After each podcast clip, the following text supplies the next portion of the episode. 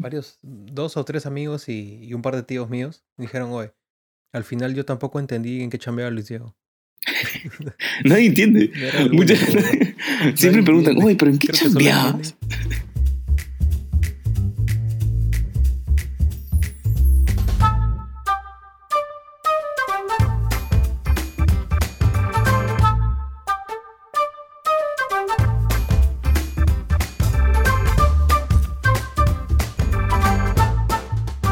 Hola, ¿qué tal? ¿Cómo están? Sean todos ustedes bienvenidos a Loncha de Patas. Espero que estén bien, que estén teniendo una buena semana, un buen inicio de semana, si es que están escuchando el domingo mismo, o que estén descansando. Yo estoy aquí con Luis Diego. Buenos días, buenas tardes, buenas noches a todos. Espero que estén todos bien también. ¿Qué tal? Yo contento, contento una vez más de, de conversar con mi hermano Gustavo como siempre, un gusto a pesar de la, de la circunstancia, la pandemia, eh, que hayan los medios pues para, para seguir con la charla. Sí, pero sí, no sé si no recuerdo si lo llegamos a comentar, pero que nosotros siempre teníamos esto de que cada sábado en la mañana, cada domingo en la mañana nos llamábamos y nos quedamos hablando como media hora, 20 minutos. Y hacemos un recap de la semana. Sí, sí, sí. Sí. Por lo general eran. Oye, este. El, el, viernes, este. Fui al tal bar, me encontré con otra persona. Claro. Salí acá. Fui a jamear esto. Y al final era. Sí. Oye, hay que planes más tarde. Ya pues, cae a mi casa. Ya pues. Y contábamos lo mismo. Sí, sí, ya se... Exacto, si ya teníamos planes, ya animó cada uno sus planes y nos veíamos el domingo. Si no, ya pues nos juntamos y hacíamos exactamente lo mismo, como dices.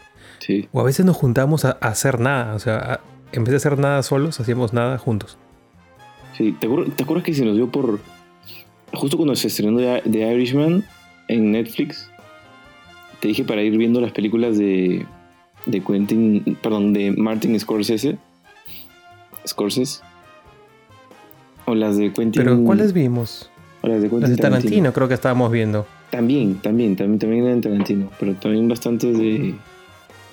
Vimos, por ejemplo, Taxi Driver. Vimos The Irishman. Vimos Goodfellas.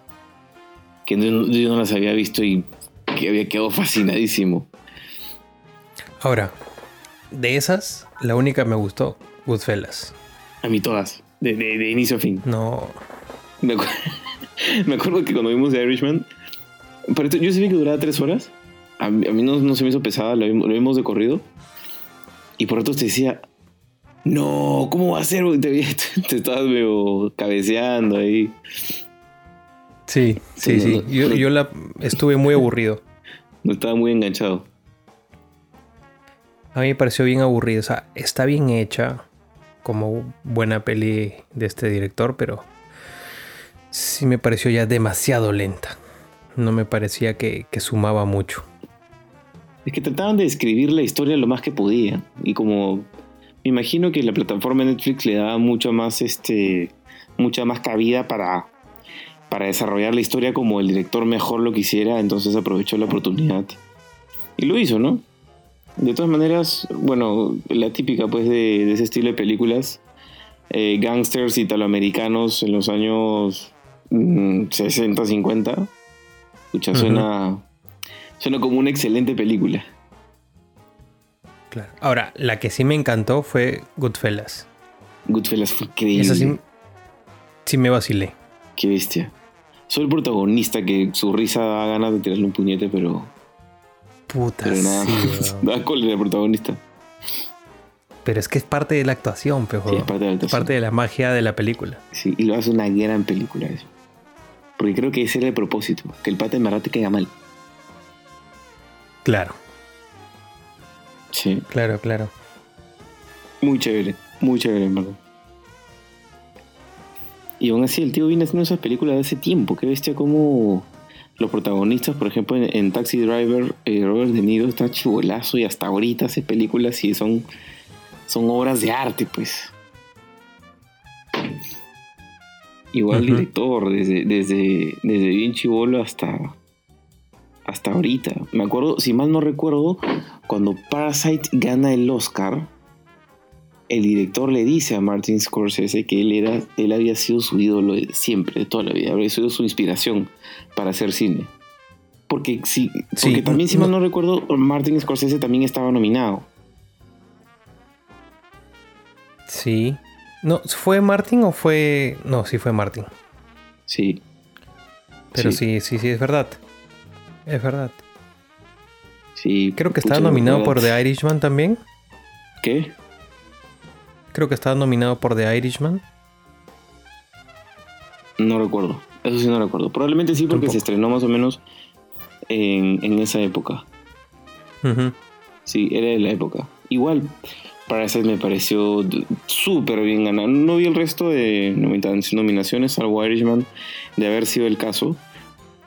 Pero Parasite la he visto fácil tres veces. Y, y para mí es una genialidad. En verdad, sí. creo que sí la has visto. Si no te la recomiendo, me gustó mucho. No, no, sí.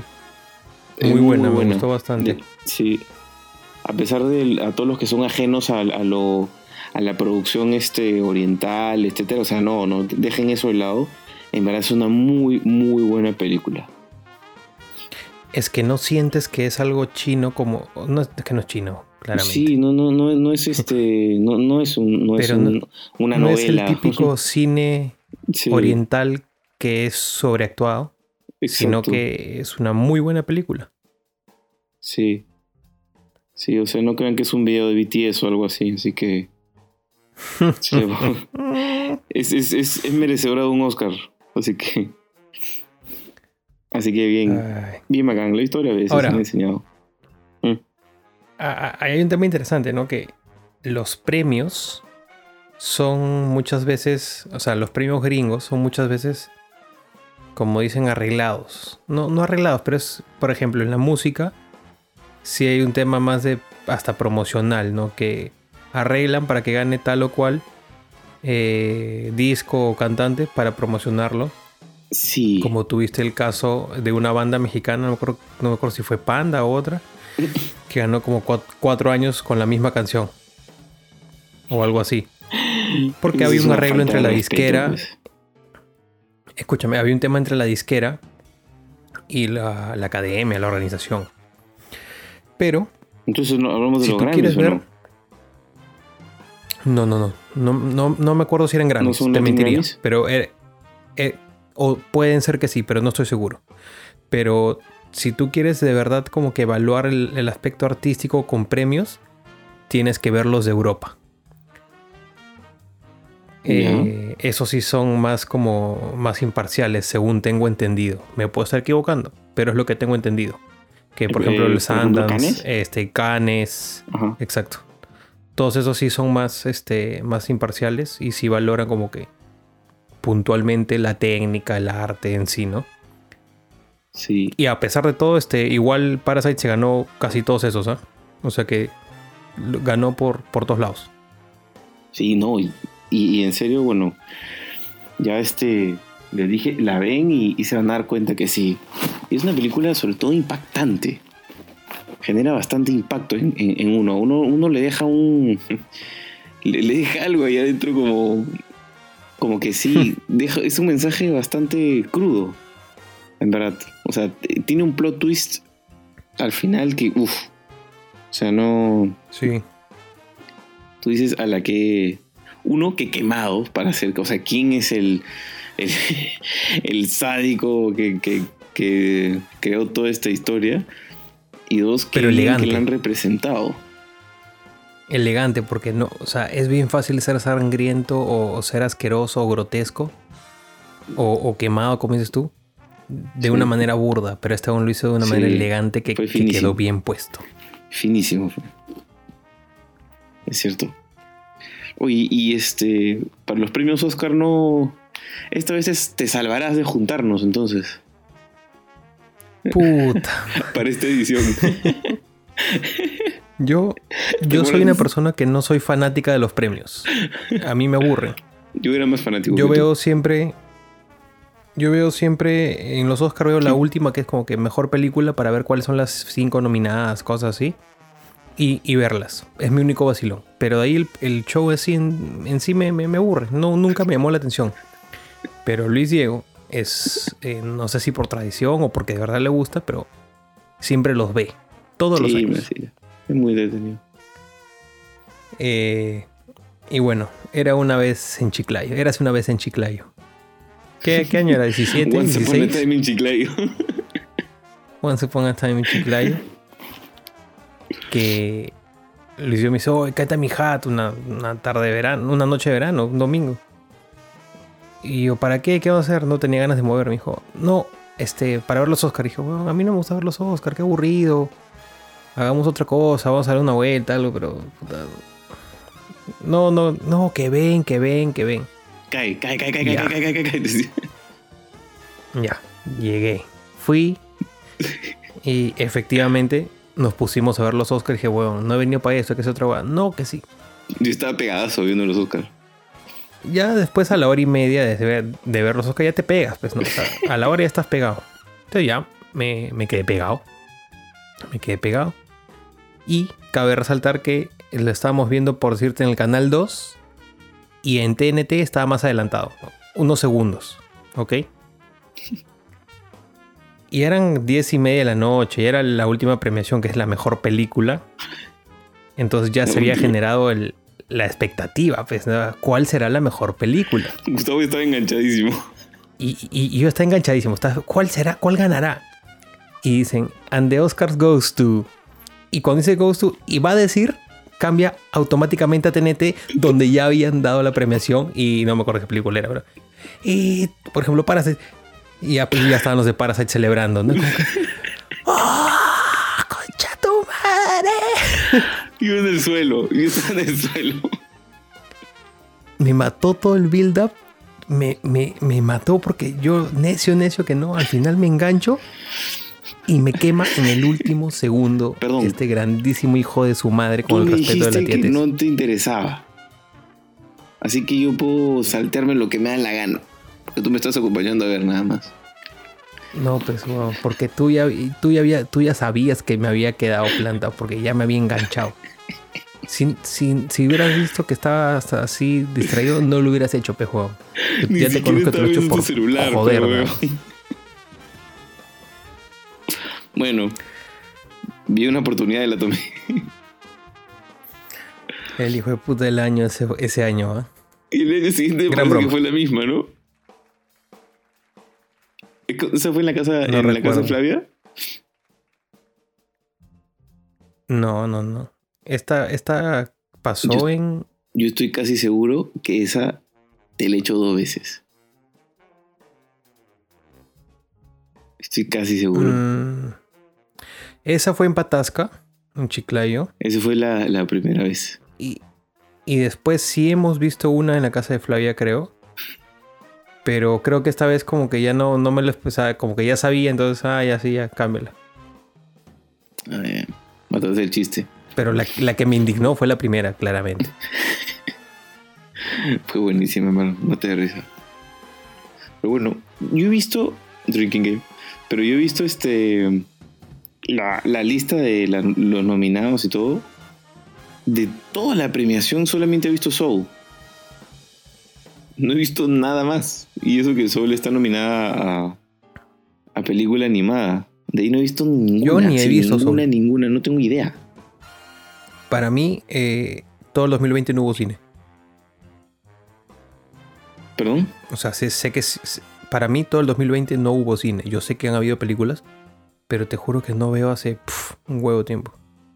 He visto películas viejas, repetidas, pero nuevas. Sé que se han estrenado algunas, pero no le he hecho mucho seguimiento. Bueno, tiene sentido, pues la única película de estreno del 2020 ha sido Soul. Bueno, 21, ¿no? Pero no, no sé qué, tal estaban. Ya este. Nos dirán pues nuestros amigos cuáles han visto, qué tal es, qué, películas nos recomiendan de las nominadas al Oscar y en dónde verlas también, porque no sé si, si están en Netflix o en Amazon Prime o en Disney Plus, no sé. O en Invoco a Yania, ella tiene buenas, buenas recomendaciones. Sí, sí, sí, sí, la invoco, es cierto. Nuestros gustos este, de películas coinciden. Sí. Sí, pues. Así ¿Y qué más? ¿Qué más me cuentas? Eh, bueno, esta semana ha estado fuerte, ¿ah? Harta chamba. Harta chamba, la verdad. Eh, estoy muy preocupado por la rodilla porque me han aparecido unos dolores medio raros a pesar de la, de la terapia que estuvo, estuvo muy bien, estuvo bajando. Pero de nuevo me han aparecido unos dolores Ujú. medio raros. Para los que no me saben, bien. perdón, para los que no saben, Gustavo maneja moto desde hace algunos años y no hace mucho Tres tuvo un años, cuatro accidente de moto del que va a contar la historia, pero entiendan que la historia es hasta cierto punto porque después no se acuerda absolutamente nada, más se acuerda a personas que han estado, más se acuerda de lo que le han contado a él sobre lo que le pasó. Así que Ay, cuéntanos no. pues, ¿qué fue? Mira, es, es. O sea, he tenido accidentes en moto, pero este es el primero fuerte. He tenido accidentes chiquitos, caídas, juegas así. Pero este sí fue fuerte, ¿no? Eh, para mí era un día normal, me fui a comprar unos repuestos, me fui a la casa de una amiga que a chequear su moto que estaba fallando.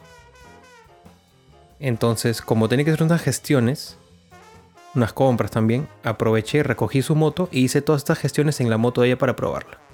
Luego, como teníamos que dejarla en el taller de Yamaha y yo tenía que comprar mis repuestos, eh, dijimos, bueno, vamos juntos. Hasta ahí todo bien. Yo me voy, ya eran como las dos y media. Estaba regresando a mi casa. Salí de República Panamá con Orue. Y yo siempre bajo hasta Petit Bars y de ahí llego hasta Arona y bajo hacia Polo Libre. Lo último que yo me acuerdo es haber entrado a, a, a Petit Wars. De a partir de este momento en adelante lo que les cuento es todo lo que me han contado los demás que ha pasado. Y lo que yo he podido reconstruir mentalmente, digamos. O sea, siguiendo la línea de tiempo, suponiendo cómo pasó, porque en verdad no estoy... No me, no me acuerdo. Para mí ese, esa memoria simplemente no existe. ¿No? Eh, yo he estado, según lo que he leído en el, reporte policial, en el carril del medio de la avenida Petit Wars. Cruzando Aramburú, a dos cuadras hay un grifo. Si es que no me equivoco, esa es la calle donde me choqué, la que cruza. Y de la mano izquierda sale una camionetita, una Suzuki Jimny, manejada por un de señor de viejas? 72 años. No, de las viejas, de las viejas. Eh. Manejada por un señor de 72 años que ha querido cruzar. El señor no me ha visto y ha cruzado rápidamente. Y yo lo he visto de golpe, entonces, ojo, no sé cómo ha pasado, es lo que yo intuyo. Es que he frenado de, de golpe porque la moto nunca llegó a chocar con el carro. Yo he frenado de golpe con el freno de adelante para evitar el choque. Y mi llanta se- de adelante se bloqueó y he hecho como una catapulta, ¿no? Entonces salió volando. Y mi moto en lo que ha caído, solo ha- le ha rozado el parachoque a la camioneta y le ha doblado la placa. O Y sea, se cayó. Mi moto se cayó sin un volante. Me imagino. Fer- Fernando de golpe y haciendo. ¡Uy! ¡Uy! ¡Me voy a matar! Me voy a matar, bro, y saliste volando. ¡Uy! Ay, Sí. Pero bueno, yo eh, simplemente veo, o sea, de ese momento yo no me acuerdo nada. El único recuerdo que yo tengo es ver todo negro y sentir un golpe muy fuerte en la cara, ¿no? O sea, todo negro, como, como un momento de suspenso en el aire, o sea, de, de- de silencio total. Esa memoria sí la tengo, todo negro, no veo nada y un golpe muy fuerte en la en la cara, ¿no? De ahí Damn. yo me levanto asustado porque este, o sea, no me acuerdo, o sea, normalmente cuando uno se acuerda de las cosas que ha vivido, se acuerda como si viviera una película, ¿no? Como que con imágenes. Ujú. De esto yo me acuerdo solo los pensamientos, que yo me levanto desesperado, o sea, me, me- me siento porque estaba echado. O sea, ¿qué sensaciones tengo? Golpe en la cara, el dolor en el pecho, eso de que intentas respirar y no puedes del- del- del dolor del golpe Ay, que es bien común en, en- en accidentes de moto.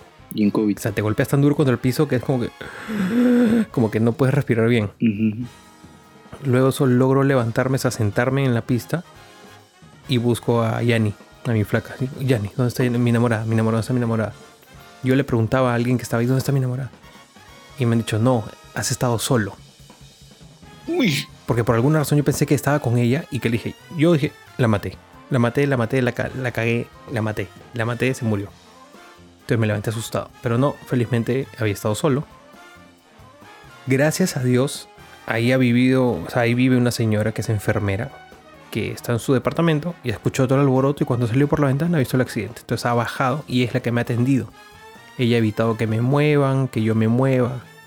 Eh, llamaron a la ambulancia. Entonces ella fue la que prácticamente salvó, porque normalmente acá en Perú tienen la mala costumbre de mover al accidentado a veces Claro. o, o evita, o lo dejan que se mueva y eso es peor, porque si tienes algún daño adentro, te, te- te puede hacer más herida. Puede tener y algún trauma que, que internamente. hemorragia interna y si te mueven es peor. Claro, claro.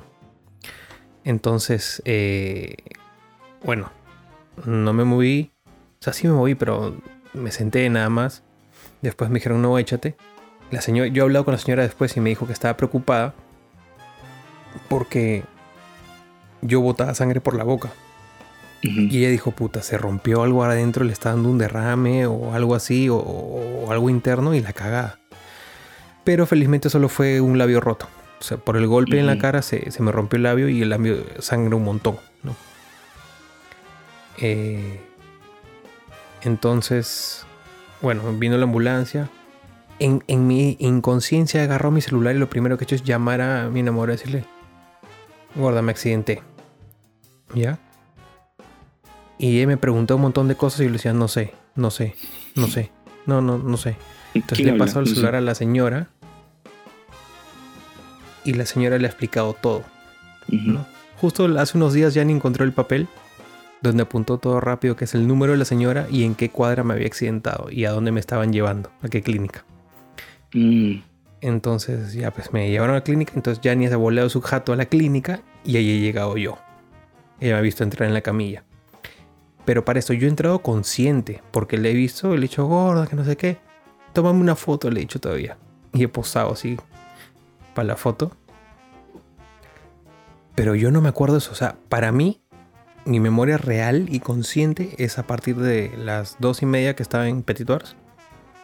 Y me levantó en una clínica a las nueve de la noche. Y esto es, weón. Para porque- esto, me atendieron en la, me atendieron en la Good Hope y fue una cagada. Nunca vayan a la Good Hope. En Miraflores. Sí, sí, sí me contaste que mala. Mal, mal, mal todo. Algo Con omitieron. decirte algo que, algo que no me revisaron la rodilla. Exacto, no te revisaron la, la rodilla o una cosa y así. sí ¿no? tenía un golpe serio en la rodilla, ¿no? Por eso necesitaba rehabilitación. Ahí me dijeron que no, necesita- ne- no ne- nece- perdón, me trabé. Que no necesitaba nada. Terrible, terrible, en verdad. Ya, y, y durante esto yo tengo flashes, ¿no? De estar en la clínica y me levanto y he visto a, a Yani a mi izquierda, sentada, y me hablaba, ¿no? Y yo le he visto y me he puesto a llorar. Claro, el Y susto. me he puesto a llorar, ¿no? Ya, ya te va pasando el shock. y- y- entonces ya entras. Claro, y, y le, y le pedí disculpas. Le pedí disculpas porque yo juro, o sea, en mi mente, yo me había accidentado con ella, pues. Pero decía, weón, tranqui. No, no pasa nada. No, perdón. Y de ahí este, me, me levantaba y ya no estaba, y estaba mi hermana. Y le decía, y Yani, afuera. Y la ya moto. Y, y- y la moto. Ah, está bien, Gustavo, está bien. ¿Qué le pasó a la moto? No, no le pasó nada. ¿Y cómo sabes? Porque me han dicho, los policías la han visto y me han dicho que está todo ok. Ya, y me volví a quedar dormido. Y ahí me levantaba, Mariana, ¿y la moto? Puta leyenda Gustavo, cuadrada. está bien. Y ahí me dormía y me volví a despertar. Mariana, ¿y la moto? Puta, cada vez que me levantaba le preguntaba por la moto. A ver, Oh, pero pero cuando Dime, tú me contaste. Me contaste que te habías accidentado y todo, y, y, y en un grupo mandaste unas fotos, todo. Tú, este, al día siguiente no te acordabas. Tú me contaste la historia, me dijiste, Mm. "Oh, me accidenté y todo. Es más, n- no, no, me, no me acordaba. y no te acordabas. Oye, le he mandado fotos como a 10 personas. y le diciéndole, me choqué, me choqué, me choqué. y no me acordaba. A esta amiga Sí, que fui a recoger su moto, la he llamado y le he dicho, este, Vivi, que, ah, ¿le gustó qué pasó? Me accidenté. Y, pero que no, estoy bien, estoy en la clínica. Le- ella me ha contado después de esto. Y, y está ahí con su esposo y le dice, oye, Gustavo se acaba de accidentar. ¿eh? ¿Qué ha pasado? Estaba tan bien. O sea, agarró todo frío porque... o sea, claro, es un accidente, no agarras todo frío, pero igual se quedaron palteadas pues, ¿no? Y después yo he hablado con ellos y yo no me acordaba que les había contado. Eh, y además hay un video, hay un video de un huevón en Argentina que se accidenta y estaba como yo. ¿eh? ¿Y la moto? ¿Qué pasó? ¿Y la nena? No, la nena está en la casa. ¿Y la moto? Que prometo que lo voy a buscar y se lo voy a subir a- al Instagram para que lo vean. Ya, es la mejor descripción de cómo estaba yo cuando me accidenté. Es muy gracioso. Sí. Es muy gracioso. Qué buena. O sea, no qué buena, Pero, pero, ya, weón. una historia. No, las risas no faltaron. Ah, yo me caí de risa. Pero sí, este, te mueres, después, ¿Cómo te cómo días- días, no días- faltar? ahora me río. Pero días después, eh, sí tuve un, como que un- una revelación. Y, y me di cuenta de que estuve a, a nada de poder haber muerto, ¿no? Claro. Y, y, De y que la saqué tu baratísimo. cerebro, tu cerebro se reseteó, weón. Sí, cojo, se reset- como televisor viejo, le metieron su manazo y Sí. funcionó de nuevo. Sí, pues. ¿Y, qué- y qué opinas al respecto? pero Las sí. personas que de repente están pensando en comprarse una moto o tienen scooters, se accidentan. ¿Tú, después de Es- eso, has pensado en, vol- en volver a andar en moto? Yo ya estoy andando en moto. Yo Ah, estoy yendo a mis terapias en moto. Pendejo. Claro. Es que escúchame, acá hay algo bien cierto. El riesgo de que te choques en moto o en carro es exactamente el mismo. ¿Ok? Ok. Lo que varía es la diferencia en que si te chocas en un carro, claro, el carro se choca, a lo mucho tú te sacudes adentro y, y lo más probable es que la pases bien. En la moto, si el choque aún sea mínimo, lo más probable es que sí te hagas daño o tengas un golpe fuerte, pues. Por eso tienes que andar forrado. Sí, mucho más probable. Pero el riesgo de choque es el mismo. Sí. Solo que el riesgo de, de, de lesiones es más alto. Claro, porque Pero ahora hay en- muchas formas de resolverlo. Sí, sí, sí. Y en un accidente de auto sí, lo máximo que te pasa es que, ok, te chocas, eh, sal- salta el airbag. Obviamente el airbag es, es un choque fuerte igual. Solo es que te salva la vida y estarás pues con collarín máximo una semana, ¿no? No, y hay gente que dice, Y- y no, eso es todo". el airbag es una cagada. El airbag es una cagada, te, te- te rompe la nariz. tor-". Mira, si no estuviera el airbag tendrías metido el timón hasta la mitad de la cara. Claro. O sea, es como si yo dijera, es como si yo dijera, pero me rompí el labio. Oye, weón, has podido quedarte muerto y por el casco es que, ok, sí, tal vez me quedé un poco flojo y por eso me rompí el labio, que no, no debía haber pasado. El golpe queda, pero no debía haberme roto el labio. Pero ya, estoy vivo, ¿me entiendes? No, no tengo nada que reprocharle al casco, claramente. Ahora, el señor reconoció que no me había visto. El ojo, el señor que me chocó se portó muy bien. Porque eh, fueron, o sea, fueron a la clínica, el hijo pagó la garantía para que me pudieran atender. Por el SOAT me atendieron.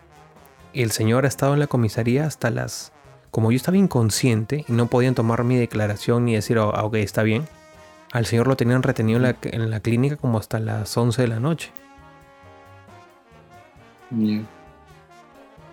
Porque en este, en este interín han ido los policías como tres veces a intentar tomarme la declaración. Y no podían porque yo hablaba hasta estupideces, weón. De, de tan choqueado que estaba. A pesar de que pudo haber sido tu culpa. ¿Qué cosa? A pesar de que pudo haber sido tu culpa, digo. Puede haber sido mi culpa, pero yo estaba hablando estupideces. O sea, preguntaba así, ajá, ¿qué? me preguntaban algo y si me demoraba dos segundos de responder, puta, respondía cualquier cosa, ¿me entiendes? Pero mi hermana, por ejemplo, se preocupó porque eh, nosotros habíamos viajado, eso fue el 18 de enero, nosotros habíamos viajado el para Navidad a Chiclayo y no pudimos pasar porque hubo el paro este agrario y tuvimos que volver ¿no? a, Lima. Mi perro acaba, acababa de fallecer, mi, mi, mi perrito Chiclayo, y yo no me acordaba de eso tampoco. O sea, volviste a llorar. No, o sea. No, no, no, no. Fue como que, ah, ya a los días fue como, o en la noche cuando ya retomé conciencia total, fue como que, ah, verdad, no, ya, ya se murió Bartolo. Pero en ese momento era como, ¿qué? ¿Bartolo se murió? ¿Qué? ¿Hemos ido a Chiclayo? ¿Cuándo? No, o sea, dijo, no, no llegamos a ir. Par, ¿qué, ¿Qué paro? ¿De qué hablas? Le decía. Y estaba asustado. Puta, ¿hasta dónde de verdad se reseteó? Claro. ¿No? Pero gracias a Dios fue, lo, fue momentáneo. Ahora, durante el día, y yo siento, ya ni me jode y me dice que, lo uso de excusa para, para cualquier hueá, pero desde el accidente hasta ahora, yo siento que me olvido un poco más las cosas. Las cosas como que del día a día. Y él me dice, anda, o estás inventando por distraído, que no sé qué, pero yo siento que sí. Y dice que ha sido desde toda la vida, que siempre ha sido así. Que en el año que tiene, que tiene conmigo siempre ha sido igual. Pero yo digo que no, que me, que me olvido más. Que hoy día cumplíamos mes. Oh, el accidente. El accidente. sí, sí. Huevón, escúchame. Yo me chocó el 18 y el 15 eh, había salido con Yanni a celebrar nuestro, nuestro año. Ya. Porque el 16 era domingo y no podíamos salir. Gracias a Gasti. y, este, gracias a Gasti. Entonces salimos y no me acordaba de nada de lo que habíamos hecho en todo el día. Nada, nada de nada. O sea, por la eh... No, ya después me acordé, pero como digo, en el, momento no me acordaba de nada. Perdón, pero aquí, tú hiciste la pregunta de si, si qué les recomiendas a los que tienen moto o a los que piensan comprarse una moto. Claro, eso, es lo que, que, consideran, ¿no? El riesgo, si te accidentas fuerte, ¿qué pasaría? Porque muchos te han preguntado. Pero ¿qué pasa? Bueno, imagino que ya ves tu moto, etcétera. ¿No? Se puede, se puede, se puede reducir muchísimo el riesgo. Cholo, yo tengo cuatro años manejando moto. No es mucho tampoco. He tenido accidentes, sí. He tenido choques. Suaves, sí. El primero fuerte es este y el señor admitió que no me vio. Ahora, yo no te puedo decir que no. De repente estaba corriendo. Eh, es muy probable, pero la verdad, pero la verdad es que no me acuerdo. Pero lo probable es que sí haya estado corriendo. Estás picando ahí. Probablemente. Pero el punto es que yo en cuatro años he tenido muy pocos accidentes. Aparte de este, habré tenido tres o cuatro caídas. Suaves, esa de que pisas mal y te vas al suelo, o, el, manillar choca con, un espejo del carro, o así, que son o por apurado, o por distraído, o pues, todos por motivos recontra estúpidos que uno no debería tener una moto, ni en un carro, ¿no? Me dejo entender, o sea, motivos como que choques tontos realmente, tontos. Entonces, si uno maneja totalmente a la defensiva, previniendo cinco carros adelante, este, con todos sus sentidos puestos en la, en la moto, ese riesgo se minimiza, se minimiza muchísimo. Conozco chicos que al, año se, chocan como tres o cuatro veces fuerte. ¿Y por qué? Porque, huevón, literalmente la gente maneja como loco. Como locos. Entonces aquí es un tema de mucha precaución. ¿Quieres una moto? Ok, vas a tener que tener el triple de cuidado que tienes en un carro. Nada más. Si haces eso, todo va a estar bien. Y bien forrado. Buen casco, buenos guantes y protecciones corporales. Exacto, sobre todo el equipo de protección, ¿no? Que, yo creo que en Perú debería haber una ley que te exija por ley, así como tener tu SOA, tener este... Eh, casco. Tu licencia, la ley que te obliga a tener un casco certificado y guantes. Los guantes sí pueden ser cualquiera, eso ya ayuda bastante.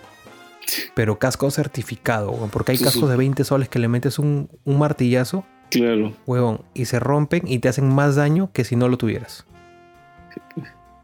Y guantes certificados también, porque la gente es capaz de usar guante quirúrgico con, con tal de. Ah, guante, guante. Claro. No, es que la ley dice que es casco y hay gente que ha manejado con casco de bicicleta o con casco de construcción. Como una vez tú que me jalaste no sé literalmente- dónde y usé un casco de bicicleta. De tu bicicleta, creo. Sí, pues bueno, porque estaba jodido, jodido, dije que no. Dije, ah, ya, bueno. O sea, la ley te avala, pero no es lo mejor, pues, porque un accidente no te va a cubrir. Claro. Ahora, tener un casco de bicicleta es mejor que tener un casco de esos sin homologar de, de moto. Sí, pues.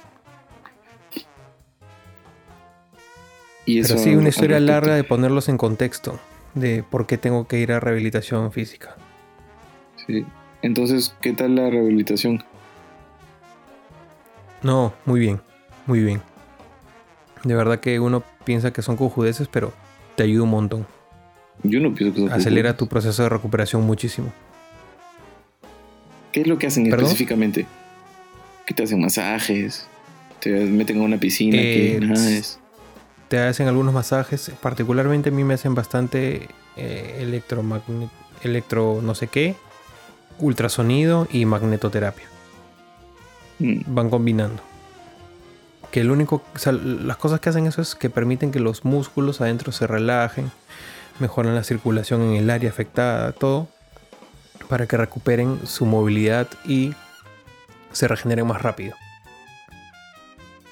Pero como te digo, yo la he sacado barata, porque yo tuve un edema óseo, es el, el término que tengo en la rótula, que es un golpe muy fuerte en el hueso. Como por decirte que el hueso se hace un moretón, por así decirlo burdamente. Pero hace unos días fue una chica que le hice, le están haciendo masajes. Brother, parecían gritos de actriz porno. Con los gemidos que se metía, pero eran de dolor. Porque lo que le estaban haciendo eran masajes súper fuertes, contracturantes. Porque esta chica también se había accidentado en moto y le habían puesto clavos con los fierros afuera y todo. ala. Ya se los habían retirado. Y había sanado. ¿Y qué pasa? Como el músculo está tanto tiempo sin ejercitarse, se, como que se comienza a atrofiar y se pone duro. Entonces tienes que soltarlo a la mala, masajeando y masajeando y masajeando.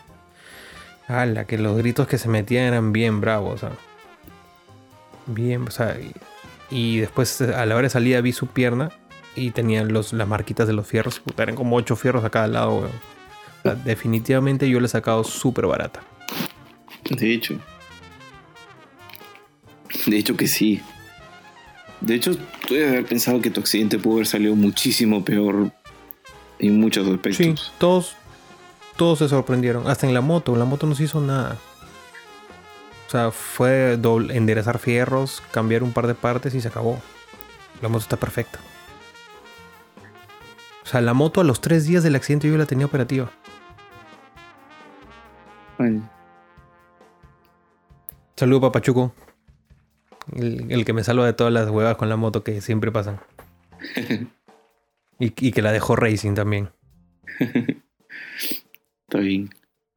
Y cuéntame cómo va con el, cómo vas con tu, tu business de importación de, de partes para motos de Japón, ¿no es cierto? La verdad, no, en ese momento fueron unos productos japoneses, pero la verdad está muerto porque yo lo he dejado. Tengo que reactivarlo. O sea, ha sido un descuido total. Tengo algunas cosas. Todo lo de Japón voló porque eran muy buenos productos. Voló, voló, voló. Pero ahí tengo otros productos que sí son más genéricos que eh, ahí los tengo que mover. Pero sí, si no han salido ha sido por dejadez mía. Debo reconocerlo. Claro. Ya saben, los que quieran así partes para motos eh, importadas, sigan a Oye, Todo Parts. y si no, se, se les puedes conseguir también. Todo parts es la voz. Sí, ahí nos escriben al Instagram nomás con confianza. Y los que quieren préstamos millonarios, con les llego. Ahorita como están las Tú cosas. no prestas plata, no, weón. Ya no estoy en O banco sea, tu corporativo. empresa O sea, me tiré un podcast es, entero. es más como asesoría. Me tiré un podcast para explicarte. Para que me vengas a Ah, decir eso. Sigo sin entender, ¿eh? Te lo explico de nuevo. Pero ya rápido. Espera, creo que nunca dije qué es lo que hago ahora exactamente. No, solo explicaste la trayectoria, es verdad. Es cierto. Bueno, ahora yo no doy préstamos. Lo que hace la empresa donde trabajo es dar básicamente consultorías, porque es que nosotros con la asesoría financiera que damos y la, consultoría es valorizar empresas y proyectos. Yo específicamente eh, valorizar empresas y proyectos de infraestructura. Em, la valorización de empresas es por lo general para fines de, de fusiones o adquisiciones con otras empresas. Entonces, ellos necesitan una, una, opinión profesional de que si la empresa realmente está valiendo lo que ellos creen. Y respecto a los proyectos, pues lo mismo, porque por lo general hay empresas que quieren desarrollar proyectos de infraestructura grandes o ya tienen proyectos de infraestructura y quieren de repente salir. Entonces está la valorización para ello con proyecciones a X años y descontados a tasas de descuento, etc. Es básicamente, básicamente mi trabajo ahora. Que se aprende bastante porque eh, todo buen banquero sabe modelar bastante bien en, en Excel a detalle de, estas empresas. Entonces es, es para mí ahorita un, un paso muy importante de mi carrera profesional. Entonces no doy préstamos, pero Bueno, pues me confundí. Escúchame, mucha gente, varios, dos o tres amigos y, y, un par de tíos míos dijeron, oye, al final yo tampoco entendí en qué chambeaba Luis Diego. Nadie entiende. No era el único, Siempre me preguntan, oye, pero ¿en qué Creo que solo entiende. Solo entiende tú y tus amigos que están en el rubro.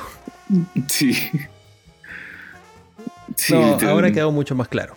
Ahora quedó, Ahora mucho, quedó más claro. mucho más claro. ¿no? A mí me encanta este, hablar sobre eso ¿eh? y, y sobre, y sobre la historia, así que por- a mí no me molesta No, cuando me preguntan en qué trabajaba. Eh, lo explico de nuevo y me explayo. Todo. Es como si me pusieran a hablar de carros a mí, weón, olvídate. No paramos nunca. Exacto. Exacto, es chévere. Eso, eso pasa cuando, cuando uno hace lo que le gusta. Sí. Y como lo he repetido, encuentren un trabajo en donde el lunes no les pese. Y así no trabajarán realmente. Sí, eh, eh, eso es lo que yo le dije a una, una amiga una vez que estaba chambeando en marketing, le gusta, es marketera, publicista, perdón, es publicista y pero estaba empezando su canal de YouTube, le estaba metiendo punche y, me dijo, bueno, estoy preocupado porque toda mi familia dice como que ya deja de perder tiempo en eso y dedícate a tu chamba, ¿me entiendes? Pero a mí me vacila ser youtuber y hacer los videos y todo. Y yo le dije, bueno, yo no he visto a nadie que se muera de hambre cuando hace algo que ama. Así que dale nomás. De hambre no te vas a morir. Yo De sí he no visto a ser gente que se millonario, muere pero de hambre cuando no hace te vas a algo que ama. Pero, eh, ¿cómo, Y- ¿qué tal le va a tu amiga? ¿O está empezando? No, huevón. A ver, voy a decirte cuántos suscriptores tiene ahorita. Eh...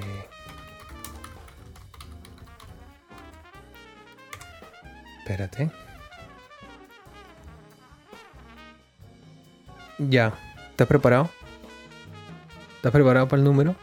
A ver, ah, lo tienes ya mismo. eh. Eh, Dime. 107 mil suscriptores. ¿En cuánto tiempo? Eh, a ver, veamos su primer video.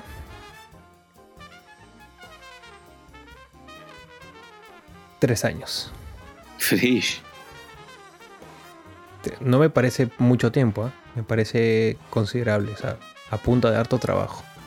Está muy bien. Está muy bien, en verdad. Y, y zurrarte en, que, en todo lo que te digan, pues, Sí. que también es importante. sí, Pues solo más de 30 mil Porque la 30 mil seguidores por año. No, no es poco. Hay gente que tiene 5 años una página y no pasa de 5 mil seguidores. Qué tontería también subirán, pues, ¿no? ¿Qué cosa? Qué tontería también subirán. Debe ser cuestión de calidad de contenido. Sí, hay calidad, hay, hay un tema de estrategia también. Mira, hay un huevón que me enseñó Rencito Choque, que me enseñó un youtuber que sube videos cada 3, 4 meses, 6 meses. Pero el huevón tiene tanta calidad en sus videos. Puta que tiene suscriptores como mierda. Porque el huevón es este eh, audiovisual, se encarga de hacer audiovisuales, pero lo hace de tanta calidad Claro que en su Instagram tiene mucho más movimiento, ¿no? Pero cada vez que saca un video es como que ¡boom! Sacó video, sacó video. Entonces, Reventa. y, y, cada video es una película. O sea, la calidad que le pone en la producción, transición, fotografía, composición de imagen. O sea, es una vaina que es como que un pajazo mental. Muy bueno. Qué bueno, qué bacán. Entonces, ¿Qué la vida hay, una mezcla de calidad y cantidad. ¿Qué sería la vida del gran Renzo Choque? El gran Renzo Choque. La última, la última vez que lo vi. la última vez que lo vi fue una circunstancia muy, muy este. Muy particular. graciosa. La última, la, la, única y la, y la última, ¿no? No me acuerdo si lo he visto dos veces. Creo, creo que fue esa la única vez. Creo que fue esa. Sí, sí. Espérate un toque, antes quiero contarte la historia de, Choque. Eh, él estudió marketing en Lucille, pero ya cuando salió se dio cuenta que en verdad él quería estar en agencia de publicidad. Entonces él estuvo chambeando un tiempo en, en marketing en empresas. Ahí fue donde yo lo conozco, coincidimos en Yamaha. Estuvimos creo que dos años chambeando juntos, puta, gran pata de la chamba. Creo que es el mejor amigo que tengo del, trabajo. Eh, y luego dio el gran salto a, agencia.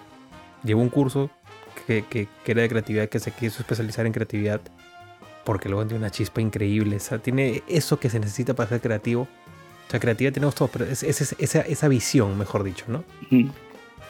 Y se lo jalan una agencia y hizo el gran sacrificio de irse por un sueldo menor al que ganaba en ese momento, pero por perseguir un sueño. Entonces, me parece muy bien. Ahorita está mucho mejor. Tuvo un crecimiento muy bueno y está en una super agencia, está en Macán,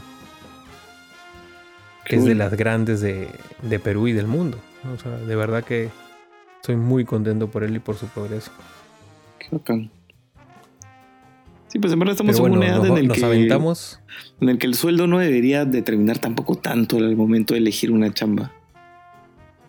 No, claro, pero estamos hablando de que igual tenemos necesidades, pues, o sea, tenemos que pagar celular, agua, luz. Sí, a ver, eso va por, default, ¿no? Pero tampoco es que necesitemos.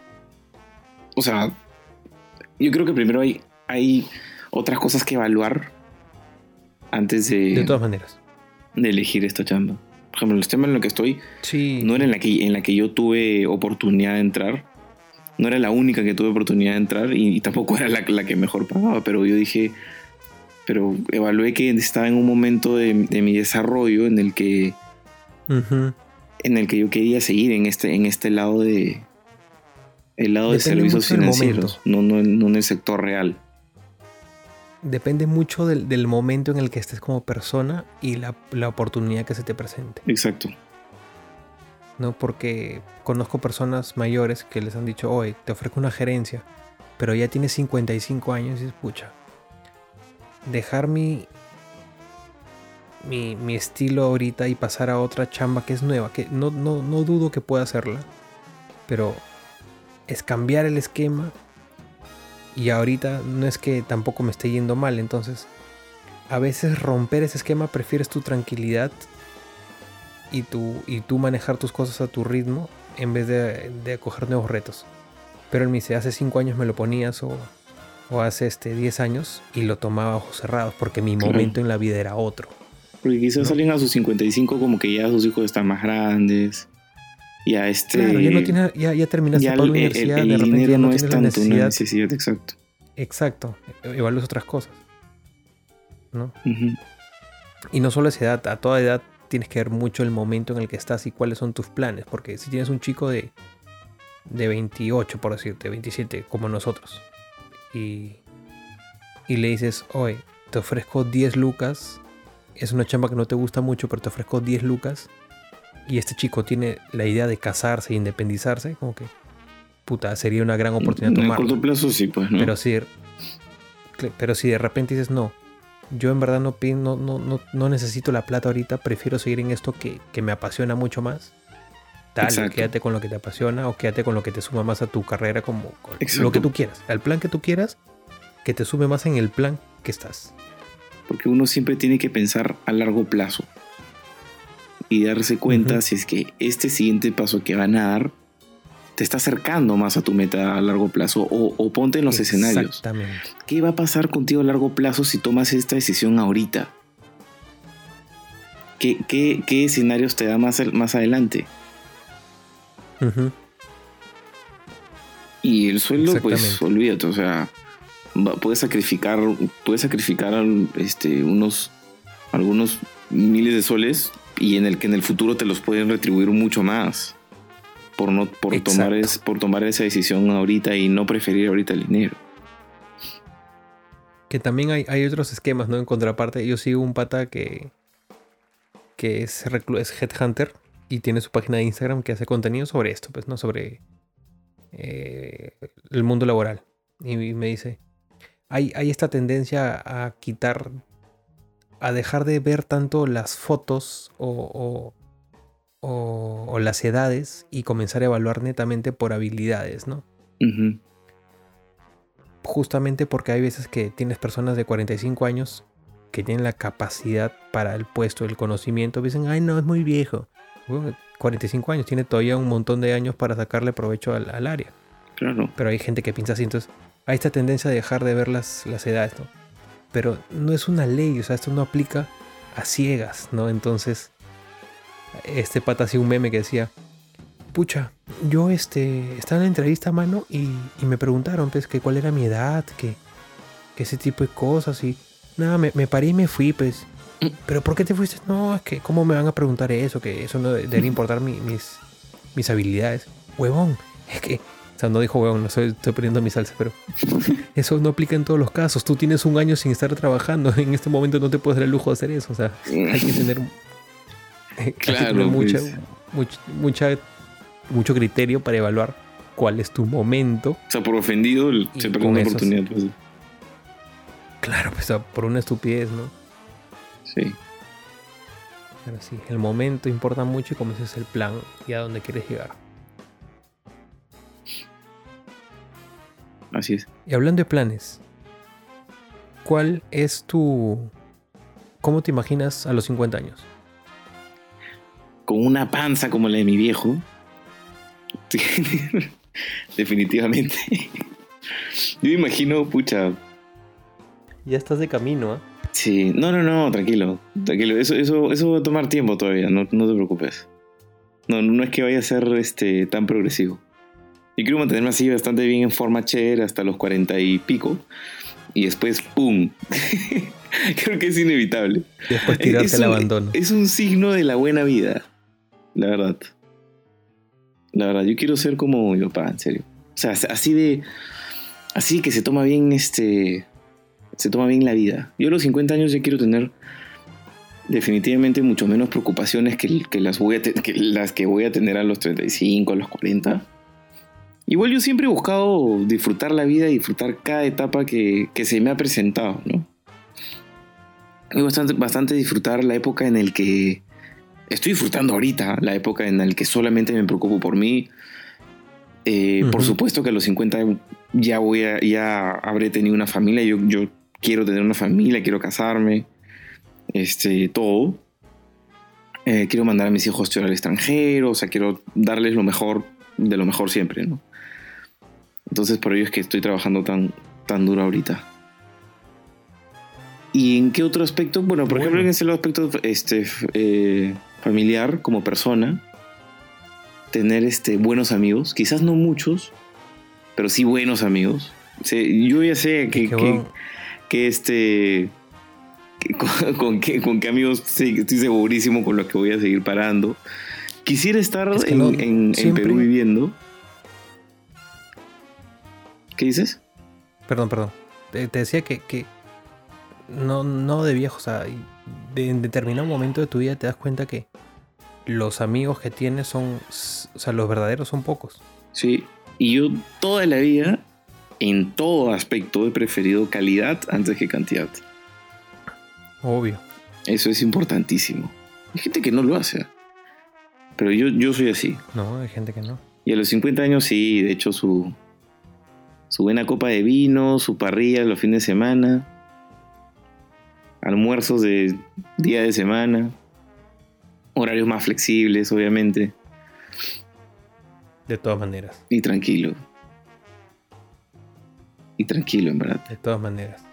Busco tranquilidad, busco darle mucha atención a mi familia. Yo siempre he dicho, bueno, no, no siempre lo he dicho porque no siempre lo he pensado así, pero, pero ahora digo, yo voy a sacarme la mugre, disfrutar este, la vida en esta etapa al máximo, porque el día que yo tenga mi primer hijo o hija, yo siento que voy a entregar toda mi vida al bebé.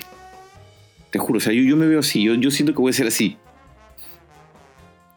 Y, a mi familia, porque yo soy bastante, yo soy bastante familiar porque he crecido en un ambiente así. Entonces, eh, es lo que yo quiero también para, para, el futuro.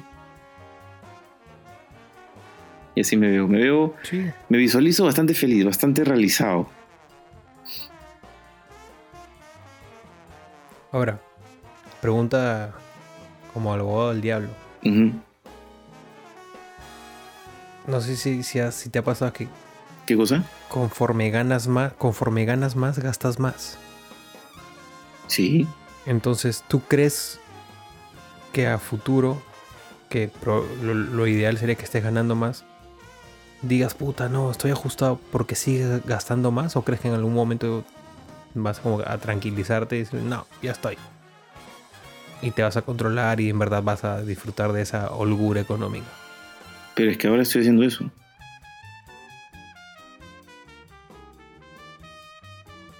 ¿Cómo que aún estás haciendo eso? O sea, ahora estoy disfrutando de una holgura.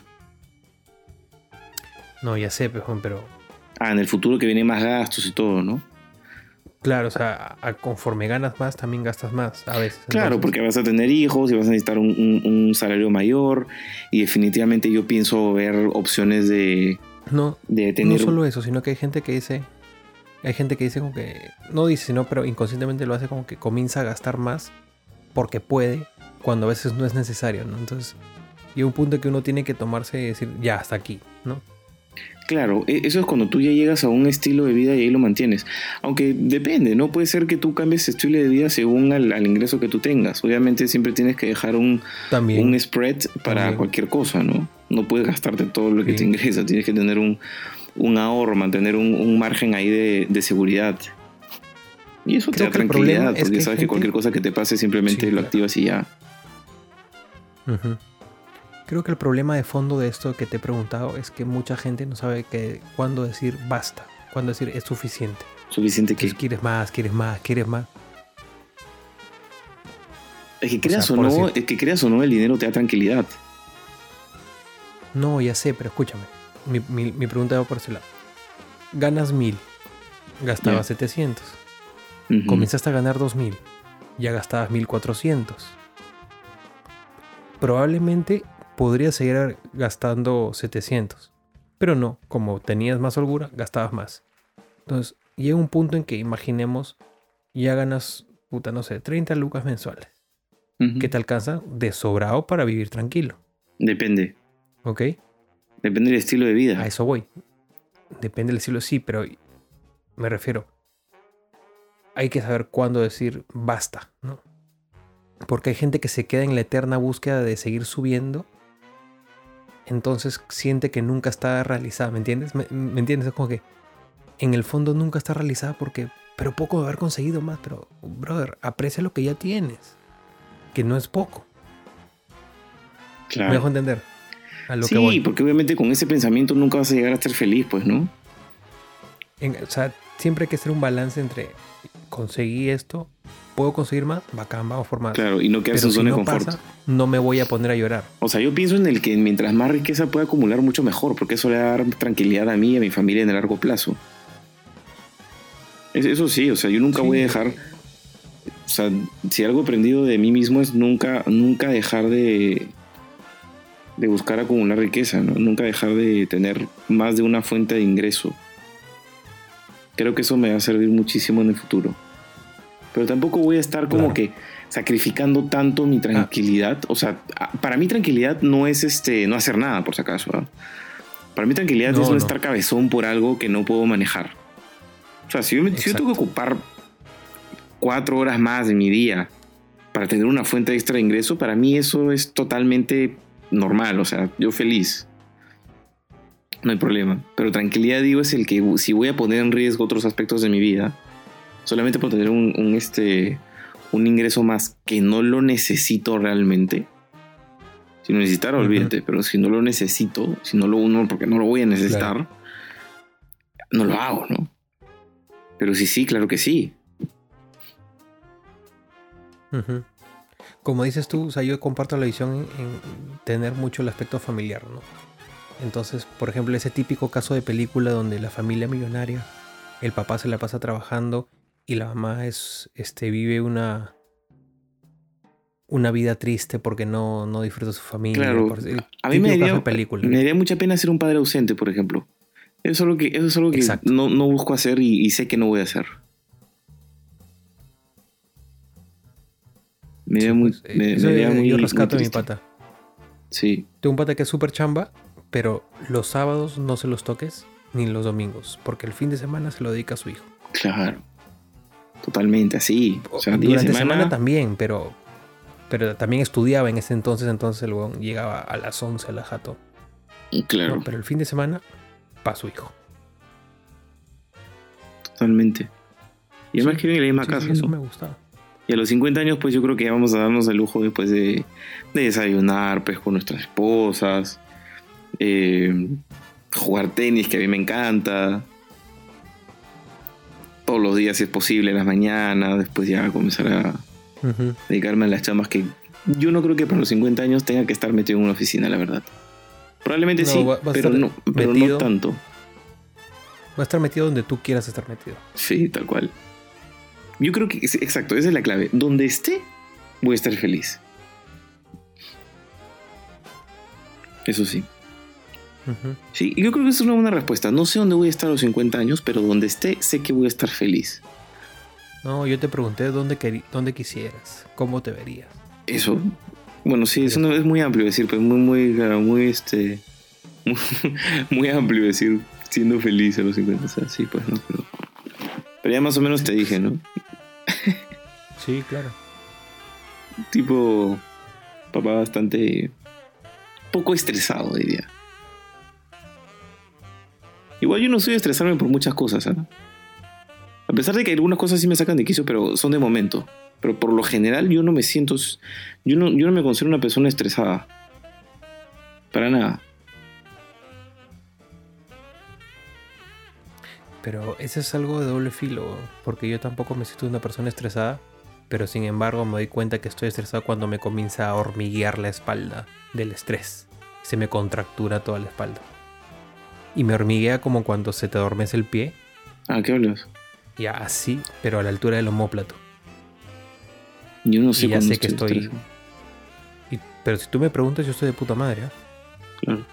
Pero claro, cuando siento eso, yo me pongo a analizar todo lo que está pasando a mi alrededor y digo, no, sí, estoy cargado. Me relajo, paso una semana, se me va. Puedo estar años, meses así, pero también puede volver. Repentinamente, sí. Ese es un indicador para mí. Para mí quizás un indicador puede ser, no sé si es estrés, no sé si estoy muy cargado, simplemente es que a veces me pongo un poco más este, irritable. ¿El qué, perdón? Que me pongo un poco más irritable. Ah, claro. Creo que ese puede ser un indicador a mí de, de estrés. Porque no, no es que me, hay gente que le dan tics cosas, pero a mí no. Creo que como que las cosas me comienzan a fastidiar un poco más de lo normal. Y yo solo me doy cuenta y dije, ok, vamos a cambiar algo. Y por lo general es ahí donde hago cambios radicales en mi vida. Por lo general me ha pasado ahí. No sé, de repente este terminar con una relación que, que no que no va para más o eh, cambiar de repente, no sé, pues de repente siento que me, que me o sea, te digo por, por, por, historial, ¿no? Que de repente, ¿sabes que Estoy estresado porque de repente, ¿sabes que No me siento bien conmigo mismo, no, no, no me gusta, no me gusta mi cuerpo y me meto al funcional y bajo de peso de pronto. Y ya como que siento que mi vida se, solita se ordena. O me pongo a estudiar una cosa nueva. o, busco un nuevo trabajo, un, trabajo, un trabajo que me, dé más retos, quizás. Claro. Por lo general, ese tipo de cosas suelen, han solido suceder. Ahorita que me has dicho terminar una relación, me acuerdo cuando te pregunté sobre una de las relaciones que terminaste y me dijiste, desinvertí. Desinversión. Era mi etapa de desinversión. Me retiré. ¿Pero qué pasó? No, desinvertí ya, no, no. El negocio no da para más. Sí, ya veía que los. Ya este. El Roy se estaba volteando, así que. Eh, los assets estaban de caída. sí. Así que decidí no voy a decir ponerla en venta, porque puede sonar horrible, pero sí es invertir. Claro. Pero si estuviéramos hablando en términos de mercado, hubieras puesto en venta las acciones. Sí. Underperform. Las liberaste, las liberaste al mercado. No las vendiste, pero las pusiste a disposición. Eh, no, era calificación ya underperform. Calificación crediticia default. Es esto. Con outlook negativo. Outlook significa como, proyección. Sí, o sea, como que la calificación es ahorita tiene esta calificación, pero se proyecta para que la siguiente calificación sea negativa. Ah, ya, ya. Sí, eso suele Aquí suceder. clases de, de finanzas con, con Luis Diego. En verdad, bacán. Yo, yo me siento contento con la, con la carrera que elegí. De hecho, y también este, o sea, agradezco a Dios haber tenido la oportunidad de poder haber visto eh, mercado de capitales, corporate banking, investment banking, algo de private equity y ahora consulting, ¿no? Está en verdad muy, muy, bonito todo. ¿Qué? A mí me pasó lo mismo. Yo he pasado por marketing digital. He sido encargado de línea de producto He tenido lanzamientos de productos nuevos, sacar mercados, sacar productos hueso, he coordinado, coordinador de eventos. Entonces he cubierto varios puntos del marketing y publicidad. Algo que me quedó en el aire porque no se dio la oportunidad fue trade, trade marketing.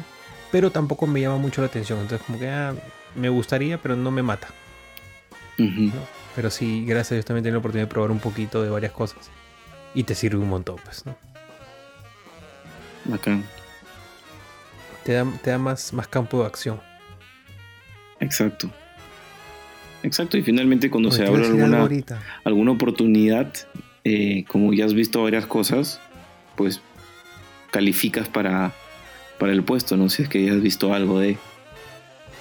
No, y no solo eso, sino que también le das otra visión, porque ya no piensas solo en tu rama, sino piensas en cómo podría desenvolverse por otro lado.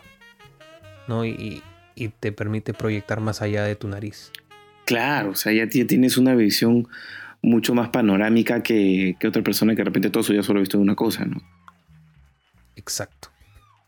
Así o sea, es. bueno especializarse, pero tampoco es sí. decir, ah, me especializo y, y, me olvido de que existe el mundo. No. Claro. Especialízate, pero al menos ten conciencia de lo que está a tu alrededor. Sí.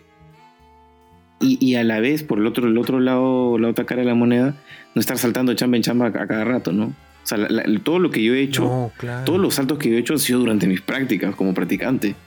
Y justamente yo recibí una vez un consejo de un jefe que me dijo, aprovechen a hacer tus prácticas en varias áreas para que luego veas en que, para que, para que, porque justamente eso son las prácticas, ¿no? Vivir esas experiencias. Escúchame, y aún así, tú no has saltado muy rápido, tú has estado creo que mínimo seis meses en una chamba, mínimo. Sí, en promedio sí. O sea, de practicante me refiero. Sí, en algunas, en algunas he estado un año, en otras he estado cinco meses, otros he estado eh, nueve meses, otros un año y así andaba. O sea, tampoco es que haya estado tres meses y me quitaba. Como para entender, entender el negocio al menos, ¿no? Y bacán. Exacto. Y ahorita tu proyección es quedarte un buen tiempo para asentarte bien. Sí, claro, claro. Ahorita donde estoy, estoy. acabo de entrar, estoy súper bien. Planeo quedarme buen tiempo. Y. Pero no. Pero mi plan es que siga creciendo profesionalmente. Si yo encuentro que no estoy a una línea de carrera, pues yo la hago. No, no, no lo descarto para nada. Ahorita realmente no tengo un plan específico, o sea, no digo, mira, ¿sabes qué? En tal fecha ya voy a renunciar y voy a convocar otra chamba, o sea, no. No, no. Ahorita No, no estoy hago. y punto. Ahorita estoy, este, muy bien, o sea, siento que estoy aprendiendo demasiado y siento que... Y ver, pues, ¿no? Yo, yo creo que es- en la empresa donde estoy es una empresa que da muchísimas oportunidades de, de, de crecimiento y bastante buena línea de carrera. Incluso hay oportunidad para que yo me pueda ir al extranjero a, a- a trabajar en lo mismo, pero en otro país. Que si se me abre la oportunidad, lo tomaré. De hecho, sería, sería, sería increíble. Es algo que, que yo quiero hacer. Y si se da eso, bacán. Y si es que no, pues se habrá, habrán otras Pues oportunidades y... lonche de patas con cambio horario. Mira. Sí, sí, sí, en verdad sería, sería súper interesante. Sí, grandes anécdotas al día de eso. Sí, en verdad cada viaje, cada viaje que tenido en mi vida siempre han sido anécdotas. Hasta, desde viajes pequeños hasta viajes grandes, entre comillas, ¿no? Sí, claro. Sí, bestia. Siempre es una historia, siempre, sí, que siempre me pasan huevadas, pues. Siempre, siempre me pasan cosas y, y siempre se terminan resolviendo solas de maneras extrañas. Entonces, de ahí surgen historias. Me acuerdo cuando estaba en la universidad, eh, con mi grupo de trabajo, con un grupo de trabajo de algún curso, nos juntábamos a, en, en un cubículo para avanzar con el trabajo. Y mientras, no sé, pues faltaba un miembro del equipo, oye, mientras que llega, vamos conversando. Y terminaban contando una historia. Y siempre me decían, oye, está chévere tu historia, hay que seguir. Y al final nos tiramos la mayoría de la hora contando mi historia. Y después este, haciendo la parte del trabajo. Siempre me decían, oye, tiene buenas historias. Y cada junta era una historia Es distinta. sabe- ¿Sabes qué pasa? Que tú y yo tenemos, somos muy parecidos en muchas cosas. Me acuerdo Storytelling. en, en un cumpleaños, en un cumpleaños de, de Papi Cho, tu mamá estaba en un juego y se puso a jodernos que éramos igualitos, porque estamos, lo, creo que con ropa muy parecida, los dos con lentes y tenemos actitudes bien similares. Entonces, oh, Luis Diego me llamaba a mí y te decía, Gustavo, ven". me ponía a jodernos. Ah, Pero bueno, eh, a pesar de ser muy parecidos en muchos aspectos, cambiamos en algo que es bastante trascendental, que yo soy más protocolar, más estructurado, y, y eso hace que tenga, digamos, menos historias de, de tu tipo como ocurrencias. Tú tienes un culo de ocurrencias, Sí, mis historias son diferentes. sí, es cierto. Y eso que yo nunca me he accidentado, ni me he roto un hueso. Tú te has roto como ocho huesos, Yo me he creo, ¿no? roto, mira, me he roto el pulgar izquierdo, la muñeca izquierda, eh, la muñeca derecha, la cabeza, esguince en ambos brazos, eh, el accidente de la moto. Eh, sí, eso creo, nada más. Qué buena. Yo- yo de hecho, sí tengo una de historia de, Pero vamos a dejar para el siguiente podcast la, la historia de... De que me reventé el hombro esquiando en, en Vermont en mi Work and Travel. Hay muchas buenas historias de ese Work and Travel. Pero esta particular, la del hombro, es bastante buena. La vamos a dejar para el siguiente, de hecho. Está bien. Y, no- y no, Está bien. y- y no quisiera que, que cerremos este episodio sin contar la, la, la accidentada e incómoda anécdota con nuestro amigo Renzo Choque. Oh, por favor, Ya. ya me había olvidado. Yo, yo, voy a, claro que sí. yo voy a pintar la cancha y tú, tú, tú. O, o- o esperamos y lo invitamos al siguiente podcast para que cuente su historia, para que él cuente también la, la versión de la historia. No sé. Yo creo que contamos. Mejor, mejor contamos y que él nos dé Sí, su feedback y que nos de recuerde su punto de vista. Yo voy a pintar la cancha Y lo- tú vas a publicamos- la pulpa. Y lo, y lo publicamos en, en, en el Instagram. Sí, tenemos que pu- publicar la- el, el story de, de Bad Boys. Definitivamente. ¿Cuál? güey? Sí, sí, la que ahorita, ahorita vas, vas a reconocer. A ver, Ok, ok. mi hermana y yo alquilamos un departamento en, en, en Jesús María. Era el año. Fue en el 2018. Sí. 2018 y. 18, 19. 2018, bueno, fue hace poco, no, no fue hace mucho realmente. Entonces, vivíamos en el, en el piso 11, el, el departamento tenía un, un balconcito, bonito, y, la sala, comedor, todo, ¿no? Pequeño pero acogedor. Pequeño pero acogedor. Y mi hermana le prestó a, a su amiga Sol el departamento, que para esto, a ver, la sala y el comedor, esa área con la terraza, eran que no más de 50 metros cuadrados. O sea, tampoco era tan, No, era, tan grande, era chiquito.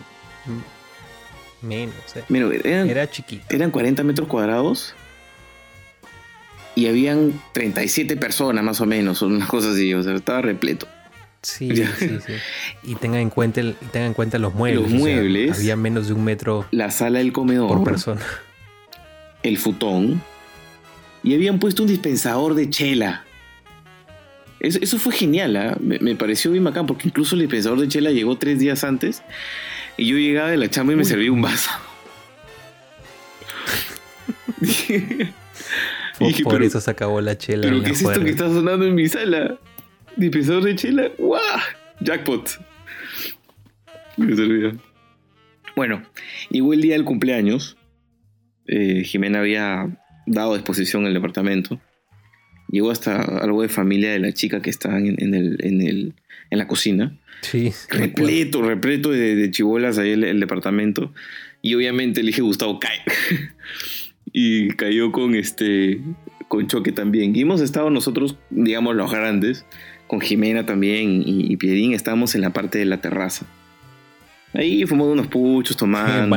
Y, y el, el- en el balcón, pues, ¿no? Y, y el resto estaba adentro. Y, había gente. No todos eran desconocidos. Porque de hecho Jimena conocía a algunos. ¿Qué? ¿Sol cuántos años cumplía? No me acuerdo. Porque nosotros teníamos en ese entonces 25, 26, pero los chicos tenían que 20. 20 21. Sí, Entonces sí- había una diferencia significativa. claro que sí.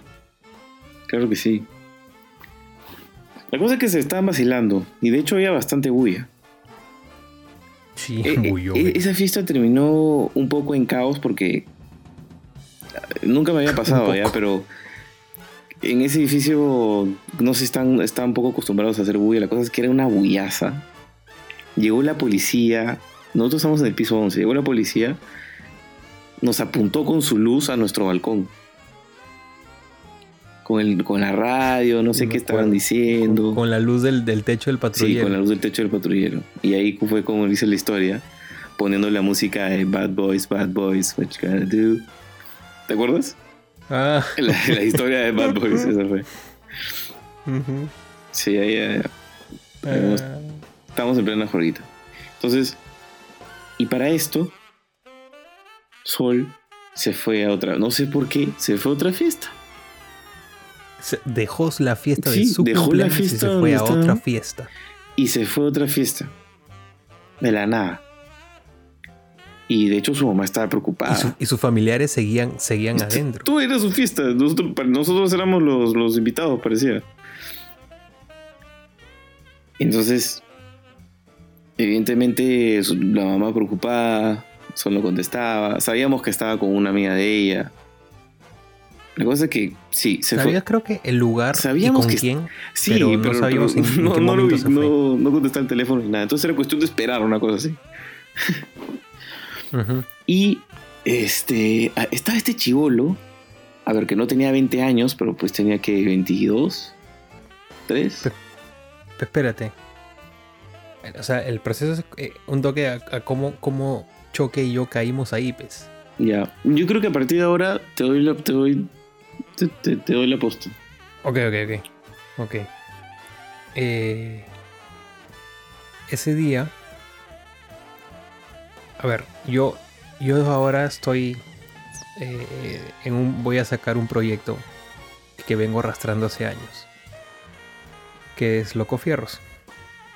Que tengo esto de comunicar mi pasión por, por los autos, motos, carreras, etc. ¿no? Entonces en ese momento el, el proyecto tenía forma de, de blog de YouTube. Entonces iba a haber una junta motera grande en Barranco. Y Choque me ayudaba tomando fotos este, o haciendo videos, se le pedía consejos porque él tiene más experiencia en, en, producción de videos. Y como también es, él le encanta lo que sea para hacer fotos, para por, por vacilón, dijo ya vamos. Entonces fuimos a la, a la, a la junta motera, estábamos haciendo fotos, videos, vacilando, una chelita en, en el bar. Todo bien, o sea, súper tranquilo. Y en un sábado que a las 10 de la noche acababa y cal, calabaza, calabaza. Me llama Luis y me dice, ¿por qué es que hay un dispensador de chela en mi sala y tú no estás acá? Digo, huevón, porque mm, hay una junta de motos, estoy en las motos, es un sábado tranqui. Huevón, ven, que no sé dije, mira, ahorita estoy con mi pata Renzo. Eh, si puedo caer con él acá, porque no lo dejaré en la nada. Sí, caigan, caigan. Entonces le dije choque y choque también es una gran punta para las aventuras. Me dijo, wow, qué chucha, wow. Entonces fuimos a su jato, dejamos la moto y este... No me acuerdo si fui en moto o dejamos en mi jato y fuimos en taxi, pero la cosa es que yo llegué con choque. Creo que, creo que los dos fuimos en mi moto. Entonces llegamos y nos encontramos con este juergón inmenso en un departamento enano. Sí. Parecía una lata de sardinas, en verdad, estaba repleto de gente. Qué bestia. Sí, porque, o sea, al de Paluli yo siempre entro y abro la puerta, o sea, me dejan la puerta abierta, cosas así, porque esa confianza hay. Primera vez que estaba tocando el timbre, creo, una vaina así. Primero que tenías que llamarme para quitarme la, puerta, ¿no? Dije, espérate, estoy en otro lado del gato. Sí, tuve que llamarte, cruzar toda la multitud para poder abrirme. Y la gente te mira como, ay, ¿quién es este? ¿Qué, ¿Qué miras? Mierda, es mi casa. ¿Quién es este? ¿Quiénes son ustedes? exacto, ¿quiénes son ustedes? ¿Qué, están haciendo en mi segunda casa? Entonces, bueno, ya agarré, dije, choque, que siéntete como en tu casa, sírvete lo que quieras. Puta, como hacer chela, trago, bacán. Porque al final la moto yo la puedo dejar ahí en tu jato, entonces me podía quedar a dormir o irme a mi jato en taxi y la moto se quedaba ahí, no había riesgo. Y ya pues comenzó a chupar en el balcón, como dice Luli, como que el, grupo cercano, que era Pierín, que vivía exactamente arriba, que vive exactamente arriba del CEDEPA, eh, Jimena, tú, eh, y otros amigos más. Sí. Y, y conversando, pues, ¿no? Y pasa todo lo que contó Luli, que, que esta chica se va de su fiesta, se va a otra fiesta. Pero la fiesta en mi este casa seguía. Sí, claro, la fiesta seguía. No iba a parar de ninguna forma. Eh, este chico tenía claramente intenciones de, de, conquistarla esa noche. ¿A quién? Y a Sol, pero no. yo, sentí eso, yo sentí. No. yo sentí que la estaba buscando como diciendo, oye, ¿qué pasó? No, o sea, al contrario, a él no le interesaba estar ahí con, con ella. Entonces, sí, de hecho fue la raíz del problema, porque porque el pata, estábamos en el balcón, ya para esto, estábamos en el balcón y había este chico, eh, era un outsider, que estaba ahí como que tomando con su vaso y estaba en una actitud bien canchera, como que de pronto, en un momento creo que hubo un, rato de silencio, y él aprovechó y dijo como que... Y para eso estaba, estaba apoyado sobre la ventana, estaba, estábamos en el balcón, pero él estaba apoyado sobre la ventana, sobre la mampara. Sobre la mampara. Exacto. Y dijo, oye, fácil, vamos a otro lado, vamos a tonear a otro lado, como que hay otro tono, vamos a una discoteca, que no sé qué. Y dije como que, bueno, pues... Ya, ya, entonces todo mal con mi historia. Claro, todo mal con ese comentario. O sea, desde que estamos en una fiesta y viene y, estás, eh, a ver, exhortando a la gente a, irse de la fiesta, no es chévere. No, no, no me parece educado. Entonces, le dije como que no, ¿para qué no vamos a ir? O sea, acá está, acá está bien, ¿no? Y dijo como que sí, vamos a otro lado, este... En todo caso... Pero él preguntó por Sol en, un momento. Yo dije, en todo caso, este, vamos a buscar a Sol, ¿no? Y, la, traemos, porque esta es su fiesta y, no está. Sí. Y, ahí él dice, ¿dónde chucha está Sol? Gritó así como cancherazo el hijo de puta, pues, ¿no? Sí. Y, y como no respondía, dijo... Y tú le respondiste. No, le dije, no, no está, no está acá, como que fácil hay que, ir a, hay que ir a traerla o que por último hay que ir a buscarla y la traemos. Y fue y como que sarcásticamente dijo como, como que sí, como, que sí, vas así, a solo voy a ir a buscarla, como que sí. Como que me dijo, sí, como que ahorita vamos a ir a buscarla, ¿no? Como que diciendo ni cagando. Y dijo, sí, pues este, huevón, me dijo una cosa así. Y yo, ¿qué? O sea, me quedé con una cara, estaba... Dije, perdón, pero me acaba de decir eso. Yo volteé a verte, me acuerdo. Y tú y, tú y Renzo me miraron medio palteado, ¿no? Como se dieron cuenta de que este hombre estaba hablando como que de verdad. Es que no me acuerdo exactamente la respuesta, pero sí fue, fue como. Sí, sí, ya, ya, ya. Como que huevón, no, o sea, sí, sí, huevón, ahorita vamos a ir, ahorita vamos a ir corriendo, vamos a ir. Una ¿quién- cosa así. ¿Qué mierda eres tú para ponerte sabroso? Huevón, y me, y me dijo, me dijo, huevonazo. Y yo lo miré y dije, ok, les digo, cálmate, por favor. Y el pata justo estaba tomando su trago y le metió un manazo, pues que se mojó la cara y la camisa. No, pero, pero tú. Tú le, tú le dijiste y él te respondió la te más picante, weón. O sea, el, No, no, no, dijo- yo fue, dijo fue como tal que, cual ¿quién, así. ¿Quién eres tú, weón? La cosa es que yo le, yo le, este, yo le tiré el vaso y después el huevón reaccionó y se me puso al frente. Fue tal cual. Y ahí me comenzó a decir que chucha eres tú, que no sé Ah, sí, qué. sí, sí, sí. Fue así, Es- o sea, fue huevón- que, ¿quién es? Sí, sí, sí. sí, respondió así. Tú le tiraste un manazo al vaso y que- le mojaste la cara y la camisa. Es que tiene que tener algo. Si, si alguien, o sea, si realmente, a ver, no es lo ideal, pero si están en la triste situación en la que van a pelearse con alguien porque simplemente no entiende con palabras o le faltó respeto o qué sé yo, Sepan está en ese con momento. se pelean. claro. Y uno, mira, ¿sabes qué? Yo de frente, no, no le dije nada, simplemente de frente le metí el manazo. O sea, que este huevón, ¿qué- ¿quién, quién se creía? Le metí el manazo de frente que se le, le- le- se le cayó el trago sobre la cara, la camisa, todo. Y uno se me puso Ojo, al frente. Que tampoco fue, fue violencia directa. o sea, No fue sí, violencia, una simplemente le- violenta, pero fue, Le- como- fue- simplemente justo cuando estaba fue un tomando le manazo al vaso, o sea, no le pegaste. No, no le pegué, le empujé el vaso. O sea, le tiré un manazo que le empujé el vaso Claro. y se le cayó todo. Sí, sí, sí, sí. Parece un vaso descartable. Exacto. Sí. Y este, y el También, pata fue como un que. Que no sé qué. Se me puso al frente. Y yo dije, este pata está loco. O sea, yo le llevaba media cabeza. Y ahí comenzó el cruce de palabras. Le llevaba, no, qué cruce de palabras. Yo lo veía y me reía. Y te miraba y yo decía, pucha, este pata. O sea, ¿en serio piensa que me va a pegar a mí? Le, le llevaba Pero media weón, se puso cabeza. gallito, weón. Media cabeza es más alto que, eh, más alto que él. Y, y de cuerpo el doble también. Porque el pata era, también era menudito. Sí, porque Gon era flaquito. Era menudito. Y dije, Sí. este y sabes que yo, yo no puedo tomarle en serio. Yo lo veía y le dije, ¿cómo que choche? No, no. O sea, no sé. No, no te gusta tu cara. No, no- o- no entiendo.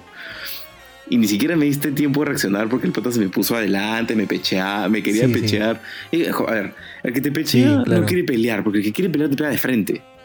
No está así como, como, Claro, como gallo. que- Quería, quería agrandarse. Sí, quería agrandarse. Y, ya, y el que reaccionó fue Gustavo, pues. Yo creo que Gustavo. de arranque. Lo jalaron entre tú y Renzo, lo jalaron al pata. espérate, espérate. o sea, me lo sacaron de la vista. O sea, yo, yo en ese momento me sentí un jeque, man. Ni siquiera tuve que mover un dedo y el pata lo desaparecieron en un segundo. Espérate, para esto todo fue muy rápido. O sea, entre el, el manazo, entre el Gon se puso faltoso. Sí, yo solo le tiré un manazo le y no hice nada más. Le tiré un manazo y ¿Qui- en ¿Quién eres 30 tú? segundos yo no estaba en mi casa. Claro. ¿Quién eres tú, huevón? Que no sé qué. Le digo, "Ay, cállate, huevón. Que se cae de risa. ¿Qué, ¿Qué mierda eres tú? Le dice, se cae de risa. No, que sí, que concha tu madre. Entonces, cuando ya se puso muy faltoso al toque esa letras, y me metí como, eh, aguanta, aguanta, aguanta. ¿Quién eres tú? ¿Con quién te vas a pelear? Este, No estás en no tu estás cancha, jugando no estás local, en y tu que no estás jugando local, huevón. No Tú no estás jugando local. Si juegas acá vas a perder, huevón. Le dije, mira, mira cuántos somos. No estás jugando local. Aquí contigo no es. Así que lárgate ahorita, huevón. Lárgate. Entonces cuando yo salté, Gustavo habrá sea, dicho 15 veces no no jugando de local. Se lo gritó sí, 15 veces más. me lo- me- se, me, se me pegó la frase como disco rayado. No estás jugando local, huevón. No estás jugando local. Para esto, yo soy muy pichín, pero no soy violento. Claro. O sea, en verdad, nunca me he peleado en mi vida, ¿me entiendes? Pero sí soy recontra pichín. Entonces salté, ay, coche. Entonces Renzo vio eso. O sea, Renzo se ganó al toque con, con, la, con, la, con el momento tenso. Y, y al toque nomás se paró la oreja, ¿no? Entonces ya cuando me vio saltar, yo lo jalo, al o sea, pero yo sí lo jalé duro, ¿no? Lo ja- Lo jalé, lo saqué el balón. ¿Quién eres tú? No sé qué. Y el Renzo viene y me lo quita, se lo, se lo- sea, como que lo abraza, como, como que se le cuelga el cuello y dice, "Oh, cogotea. cholito, vamos, Lo no, que te vayan a cogotea, matar. pero- No lo, cogote- no lo cogoteó, pero se, o sea, lo chapó fuerte y dijo, hoy vámonos, huevón, aquí te van a sacar la mierda, lárgate. Y lo botó, lo, botó del departamento. Sí. Y siguió, el huevón siguió insultando desde el pasillo, gritó, ay, qué concha, tú, qué, qué, no sé qué, sal de acá, huevón. Y para esto, cuando ya nos reunimos todos en, el balcón, Sí. nos miramos con qué mierda acaba de pasar. Que fue. Y nos comenzamos a cagar de risa. Sí. Y Lucio me dice, huevón, ¿de dónde sacaste esa frase de no estás jugando en Sí. local? Y yo le dije, huevón, no me acuerdo dónde la vi y me pareció muy buena. Y quería usarla hace mucho tiempo, solo que como nunca no, me, me pelea ni nada, nunca tenía la oportunidad de usarla. Entonces, me vi imaginó- la oportunidad la tomé. Yo imagino a Gustavo en su casa peinándose para, para ir a la fiesta diciendo, no está jugando local, no está jugando local, no está jugando local. Ya se lo estaba preparando esa frase para usarla. Si, si un huevón dice algo no está jugando local. Si un huevón hace esto, no está jugando local. Y esa cual. fue la verdad, huevón. La había visto en un video, qué sé yo, y me cagué de risa y dije, quiero usarla. Quiero usar- Es ¿Y el momento. Mi momento ha llegado, dijiste. Mi yo vi, uy, mecha, mi momento ha llegado. No está jugando local, güey, huevón, qué chucha te pasa. Me diste mucha risa, bro. Me da mucha risa. Y después fue todo, ya fue todo un escándalo, ya fue demasiado, ya. Ya este, Sí. en verdad el, el- el- el hecho de que hay un dispensador de chela ya pasó en un segundo plano porque después tuvimos varios problemas porque no solamente lo de este patita, el hecho de que solo haya estado, sus papás preocupados. Y encima bajamos y Jimena se estaba peleando con alguien del, del edificio porque, Porque los vecinos, los vecinos se los estaban vecinos y no la querían dejar subir. y Sí, una cosa así. Y lo peor es que el huevón que se estaba quejando era un huevón que tú me contabas que todos los días fumaba hierba y Sí, apestaba todo el edificio. Sí, porque el nadie del decía tercer nada. piso y el humo subía. Y obviamente era él, era, era él pues, porque ya este, tenía en su balcón, este un balconcito se veía, desde, desde el primer piso se ve lo que hay en el balcón del tercer piso. Y el pata yo lo he visto fumando, mañas. Entonces, Claro. y, y huele hasta arriba. Y su, y su pinta toda hippie, ¿no? Este. Y cuando yo bajé a Era un verte. O sea, entonces, sí, "Sal de acá, claramente. huevón". Si el pata, luego- el pata el dijo, es que por eso el Perú sigue así. sí, por eso producía que no sé así. qué, por eso gana fuerza popular. Sí. ¿Qué mierda ¿Cómo hablas? estás hablando, tío? Encima le estaba gritando a mi hermana. O sea, en ese Calla, momento progre de mierda. O sea, que el- a, a él, a él sí le quería pegar, que estaba como le estaba hablando a mi hermana. Lamentablemente había un serenazgo con un grabando en ese momento. Y, y eso para mí fue, un- Sí, pues. fue una barrera, ¿no? Pero es que la verdad que la, la- Pero sí se- la Jimena le puso hablando horrible. Se puso faltoso, bien güey. malcriado. Y ya solamente dije, ¿sabes qué, Jimena? Vamos mejor, o sea. Y le dije, por si acaso la fiesta no va a parar. Así que, vámonos. Y no paró la fiesta, nos llegó. ¿Sabes lo peor de, No paró la fiesta afuera. acá. ¿Sabes qué es lo, lo peor de todo, huevón? Que yo bajo el ascensor y te escucho discutiendo con el huevón. Y ahí sí, en vez de meterme, me escondí detrás de la pared solo para escuchar y cagarme de risa. Me quedé como cinco minutos cagándome de risa en- atrás de la pared. Hasta que dije, no, ya, ya fue, vamos. y es ahí donde yo salgo y digo, "Oh, ya, ya fue, vámonos, que no sé qué. Incluso, mientras yo me quedé hablando con el huevón, tú saliste a fumarte un pucho a la calle y te pusiste a hablar con el tombo. Sí. Y el, y el, y el, y el policía te decía, joven, pero hay demasiada bulla. Dijo, sí, pues señor, yo entiendo, y está bien, si me hubiera pedido de esa forma está bien, pero este vecino de mierda toda la vez está fumando hierro y ahora porque hacen una juerga, comienza a reclamar, pero todo el edificio huele a marihuana por su culpa. Sí, joven, yo- y tú hablando lo mejor con el tombo, y yo estaba adentro con el huevón, como que diciendo que no, me acordaba de eso, pero es sí me acordé. imbécil". O sea, el, el tomo que venía por nosotros, terminé este fumando un pucho ahí con él. Sí, conversaba, creo que le ofreciste puchos inclusive, el dijo, no, no fumo. probablemente, probablemente. Sí, Sí, suena algo que hubiese hecho. fue, fue bien gracioso, fue bien Qué gracioso. buena. Buena historia, Y, güey. y te acuerdas cómo terminó. Terminó en guerra de comida. Y, y este inhalando el helio de los globos y, y hablar tonterías. Huevón, todos se fueron, solo quedó Jimena, Luis Diego, yo y alguien más estaba, no recuerdo quién. No, esto fue- éramos los tres, me acuerdo. En ese tiempo no estaba tu prima que vivía también en, en el en el depa. No, no. No. Ah, Jimena. No, no recuerdo. La otra Jimena, no, no, no, no estaba. Sí, la otra Jimena, creo. La cosa es que se quedó la torta de cumpleaños porque la familia no se la llevó y era Red Velvet, como de dos pisos creo que era la torta. Cuando la probé Oh, era. No increíble. era una torta deliciosa. Pero era bien, era bien grandecita.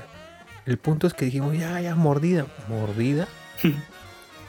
Para eso, de ninguno del cumpleaños, ¿no? Pero mordida, no sé qué pasó, parpadeamos y de pronto la torta volando por todos lados. Jimena el miércoles que me tiró un, me el tiró un pedazo terminó. de torta. Y yo le tiré, yo le devolví, le tiré un pedazo de torta y una cosa llevó a la otra y de pronto toda la sala estaba de torta. Y se volvió Todo el piso estaba rojo. Todo estaba rojo. Yo, yo, estaba yo había estado con mis botas de moto porque había estado en una, en una reunión de moteros. Y mis botas tienen la suela más lisa, pero de goma. Yo he tenido torta hasta tres meses después, creo, porque no se la puede quitar. Estaba con una mancha roja mis botas. De la Red Velvet. Qué buena. De verdad que sí, una, una de locos. Una vez Creo más. que estuvo choque y choque se, se fue. Creo que estuvo choque y se, se quedó a la guerra, solo que el día se fue pues en determinada hora. Eso era, eso era. Una vez más, el día terminó fue muy de una manera que jamás me hubiese imaginado el momento que me levanté. Exactamente. Una gran historia. no, y al día siguiente que nos levantamos, me quedé a jatear y nos levantamos y vimos la casa hecha mierda todo lleno de torta. Llamamos a Susan inmediatamente. De haber estado inhalando el helio y hablando como imbéciles. Un dolor de garganta hasta el culo. Sí, me acuerdo que llamamos a Susan. Le dijimos, Susan, tienes que venir hoy. No pasaba Susan mañana. la señora que, les hacía la limpieza. Sí. Susan es nuestra salvadora, digamos. Sí. Siempre a disposición, es lo bueno. Eh, muy buena gente, Susan, la conocí. Es lo máximo. Muy graciosa, muy divertido, muy buena persona. Y bien servicial, sobre todo. Susan también les cocinaba a veces, creo, ¿no? Sí, a Jimena le cocinaba. A mí, conmigo era Susan. Conmigo no te preocupes mucho, simplemente o sea, el, cuarto, el cuarto obviamente es súper limpio, el baño súper limpio y este y las camisas siempre planchadas. O sea, que nunca me falte, que nunca me falten camisas, camisas limpias y colgadas, nada más. Y ya, eso era. Jimena sí, la mandaba que el mercado, que este, que este menú para esta semana, que la ropa, que gala. Mucho le decía. Jimena, tienes que, que hacer el mercado. Y ya, papá. Susan, ¿escuchaste? Susan, ya. hacer mercado. Jimena, tienes que hacer mercado, tienes que comprar esto, esto, esto. Y, Jimena, ya Susan, escuchaste, ¿no? la estamos pintando como la, la mandona, la, mala jefa, pero no. Eh, Susan era muy servicial también. Y siempre se la trató con mucho respeto. Sí, además que se, se, le, se le retribuye bien. Bueno. Ya pues. Bueno, creo que ya, hemos hablado bastante por ahora. Nos excedimos. ¿Has visto el tiempo? Una hora y 39.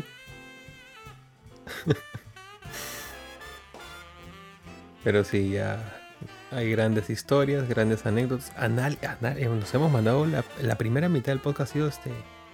Ha sido historia, eh, filosofía, luego historia de nuevo, Sí, en verdad yo, quiero aprovechar en, decirle a las personas que nos escuchan que por favor nos digan, nos digan de repente, para hacer un poco más de, un, poco más dinámico todo esto, de repente que nos manden algunas, de repente podemos responder algunas preguntas preguntas de, cualquier tipo. O que pongan temas. O, tema de discusión, ¿no? ¿Qué opinan de, tal, de tal cosa? Y, y, comenzamos a discutir sobre eso. O opinamos. O preguntas relacionadas a cualquier cosa, ¿no? y ahí nos explayamos. Y este podcast, o sea, este, perdón, este episodio también es bastante largo, así que no se martiricen. Pueden escuchar la primera historia que es media hora, 40 minutos. Luego la, la, fumada de, de dónde vamos a estar cuando seamos viejos son otros 40 minutos. Y finalmente esta que ya es más graciosa, ¿no? Pero mm, sí. tienen como tres episodios en uno.